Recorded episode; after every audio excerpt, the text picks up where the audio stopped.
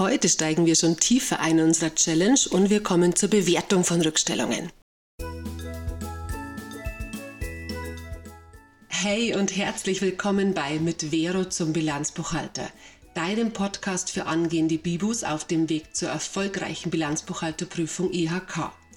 Ich bin Vero, Dozentin für nationale Abschlüsse und Steuerrecht, IHK-Prüferin und Gründerin von Mit Vero zum Bilanzbuchhalter. In diesem Podcast teile ich regelmäßig hilfreiche Tipps und Tricks aus der Welt der Bibus mit dir.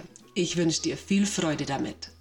Das Handelsrecht hat tatsächlich ja gar nicht so viel Aussage zur Bewertung von Rückstellungen, haben wir gestern schon festgestellt.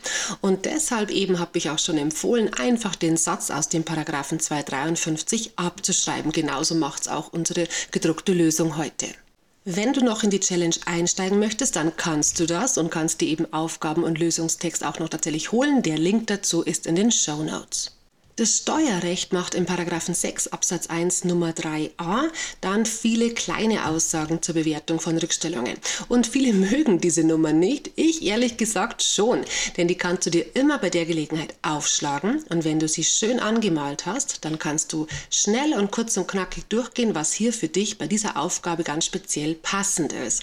Und das gibt eben auch ziemlich viel Info drüber, wie das dann funktionieren wird. Und vieles davon kannst du auch übernehmen, wie es ist ins Handelsrecht. Funktioniert da natürlich genauso, werden wir heute auch bei der Aufgabe sehen. Manches funktioniert aber auch anders. Und genau diese Dinge eben habe ich ja gestern schon empfohlen. Vielleicht stellst du das mal gegenüber und bildest Pärchen. Wie ist denn das? Haben wir heute auch ein Beispiel dazu. Wie funktioniert es steuerrechtlich? Wie funktioniert es handelsrechtlich? Ich schlage vor, wir gehen jetzt auch so vor. Wir schauen uns die Buchstaben der Reihe nach an und überlegen uns, was auf uns und unsere Aufgabe heute passen könnte. Im Buchstaben A geht es um Pauschalrückstellung, um die pauschale Bewertung, dass wir eben auch ähm, aufgrund von Werten aus der Vergangenheit bewerten dürfen. Das passt bei uns heute nicht. Den Buchstaben B haben wir gestern gebraucht bei den Gemeinkosten, dass eben Rückstellungen nicht nur mit den Einzel-, sondern auch mit den Gemeinkosten bewertet werden. Das ist heute auch nicht so wirklich relevant. Beim Buchstaben C geht es um künftige Vorteile und einen solchen haben wir hier schon.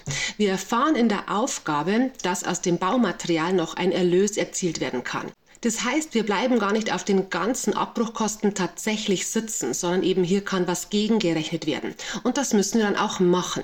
Eben die Grundüberlegung ist, worauf bleibe ich denn dann tatsächlich, wenn es soweit ist, wirklich sitzen? Und nur dieser Betrag kann dann auch rückgestellt werden. Wenn hier schon eine Forderung auszuweisen wäre, das ist hier nicht der Fall, dann würden wir die Forderung auf der Aktivseite aktivieren und würden dann den erhöhten Betrag auf der Passivseite in die Rückstellung einstellen. Verrechnet, wenn man es sich in komplett ansieht, wären wir dann eben wieder beim gleichen Betrag, wie wenn wir jetzt so wie hier verrechnen. Das geht aber wirklich nur, wenn die Forderung schon entstanden ist. Das ist hier auf jeden Fall nicht der Fall. Neben der Abzinsung, auf die wir ja morgen erst eingehen wollen, ist der Buchstabe Dora nämlich die Ansammlung für viele vom Verständnis her das Allerkomplizierteste. Und eine Ansammlung haben wir jetzt hier auch in unserer Rückstellung. Im Buchstaben Dora heißt es, dass immer wenn im wirtschaftlichen Sinne der laufende Betrieb ursächlich ist, dass wir eine Rückstellung dann ansammeln müssen. Was soll das heißen? Mit dieser Rückstellung könnte man auf drei unterschiedliche Ideen kommen.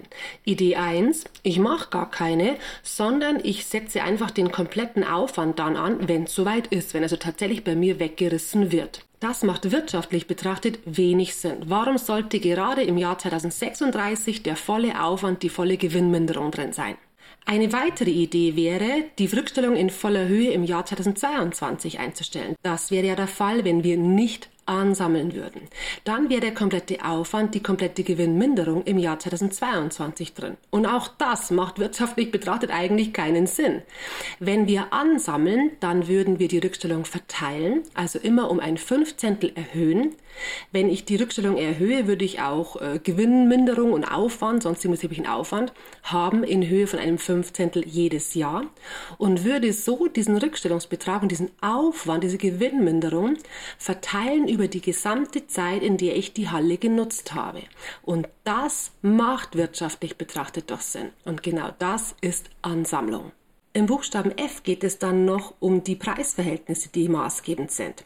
Im Steuerrecht heißt es hier ganz eindeutig, es sind die Preisverhältnisse am Bilanzstichtag, am jeweiligen Bilanzstichtag maßgebend. Das heißt, wir stellen uns hin und tun so, als würden wir es am 31.12. zum Beispiel 22 abreißen. Was würde es denn dann kosten und rechnen somit weiter. Und das ist jetzt eine Sichtweise, bei der das Handelsrecht nicht mitgeht. Alles, was wir bis jetzt gehört haben, ist handelsrechtlich genauso. Die Preisverhältnisse sieht das Handelsrecht aber anders. Hier heißt es ja, wir sollen den Erfüllungsbetrag ansetzen. Und der Erfüllungsbetrag ist das, was es dann, wenn es soweit ist, tatsächlich auch wirklich kosten wird. Damit sind die Preisverhältnisse vom Bilanzstichtag fürs Handelsrecht völlig irrelevant, sondern wir müssen schätzen, wie viel wird es denn kosten, wenn es dann soweit ist, im Jahr 2036. Eben dafür haben wir ja die Preissteigerung gegeben. Gehen wir rein in die Berechnung. Hier ist jetzt gefragt nach dem Jahr 2022 und 2023. In Aufgaben relativ untypisch, aber eben ähm, für das Verständnis, was Ansammlung eigentlich sein soll, macht vielleicht Sinn, sich auch wirklich mal zwei Jahre zu überlegen. Für die Handelsbilanz nehmen wir den ursprünglichen Wert und rechnen ihn mit 110 Prozent hoch, damit wir eben wissen, wie viel kostet es denn, wenn es soweit ist, bei der tatsächlichen Erfüllung.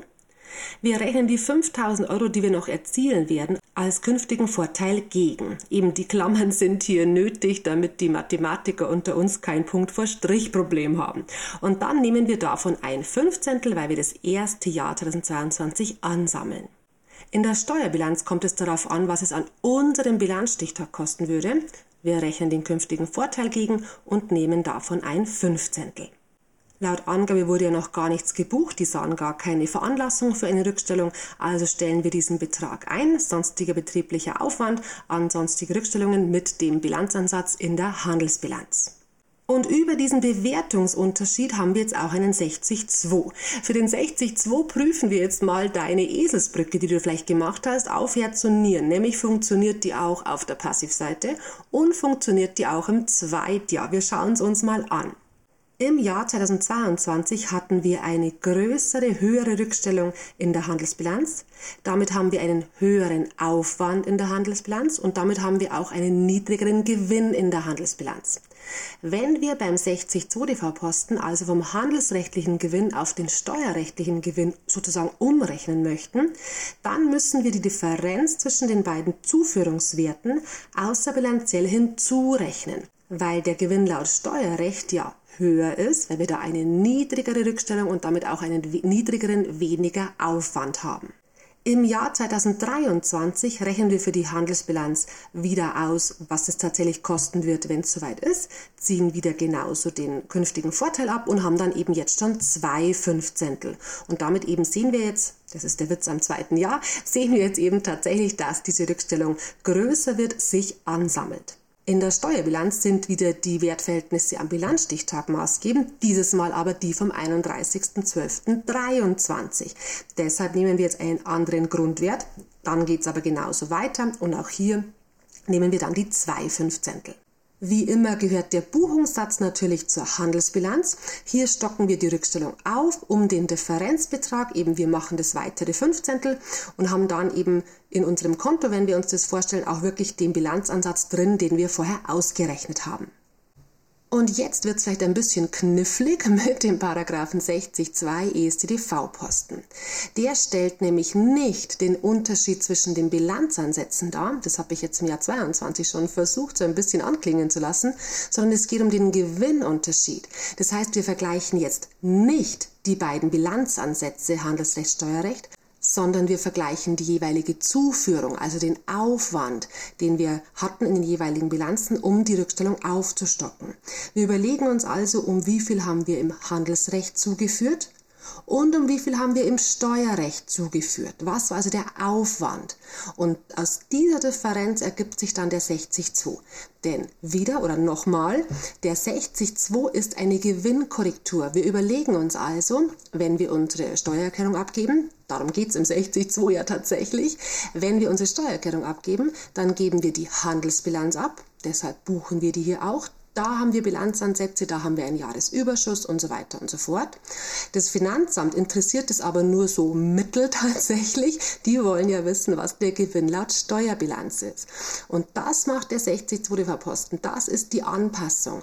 Und damit geht es eben um Gewinnunterschiede und nicht um Bilanzpostenunterschiede. Und das konnte man hier eben in dem Zweitjahr 2023 ganz schön darstellen. Sicher ist dir aufgefallen, dass ich jetzt die ganze Folge lang schon die Abzinsung umschiffe, sowohl den Buchstaben E im Paragraphen 6 Absatz 1 Nummer 3a als auch hier jetzt in der Lösung. Denn natürlich wäre diese Rückstellung abzuzinsen. Wir haben eine Laufzeit über einem Jahr. Und darum soll es morgen gehen. Morgen schauen wir uns also die exakt gleiche Aufgabe an. Ich gebe dir dann noch die Abzinsungsfaktoren dazu. Die sind dann in der Mittwochsausgabe quasi drunter. Und dann überlegen wir uns, wie wir diese Rückstellung in beiden Bilanzen ähm, über beide Jahre abzinsen würden. Also da kann man vielleicht, wenn man möchte, schon mal ein bisschen drüber nachdenken. Ich wünsche dir eine gute Zeit und hoffe, dass wir uns zur Abzinsung hören.